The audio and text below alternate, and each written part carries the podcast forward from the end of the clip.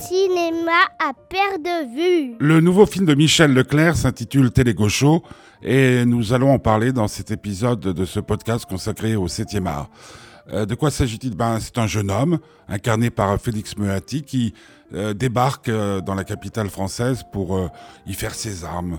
Il va rencontrer toute une équipe qui travaille à la création d'une chaîne de télévision qui fait déjà des petits programmes comme ça, qui s'appelle Télé Show.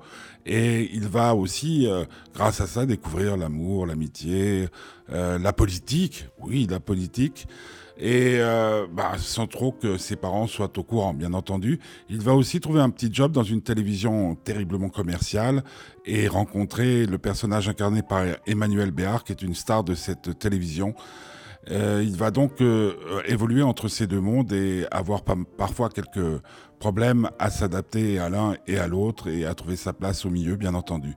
J'aime ce film de Michel Leclerc parce qu'on y découvre un acteur au nom célèbre, Moati. Bien, Félix Moati n'est autre que le fils Serge Moati. Et il est extraordinaire. On croit voir en lui euh, immédiatement une star de demain. Euh, j'ai eu l'occasion de le rencontrer, de bavarder avec lui.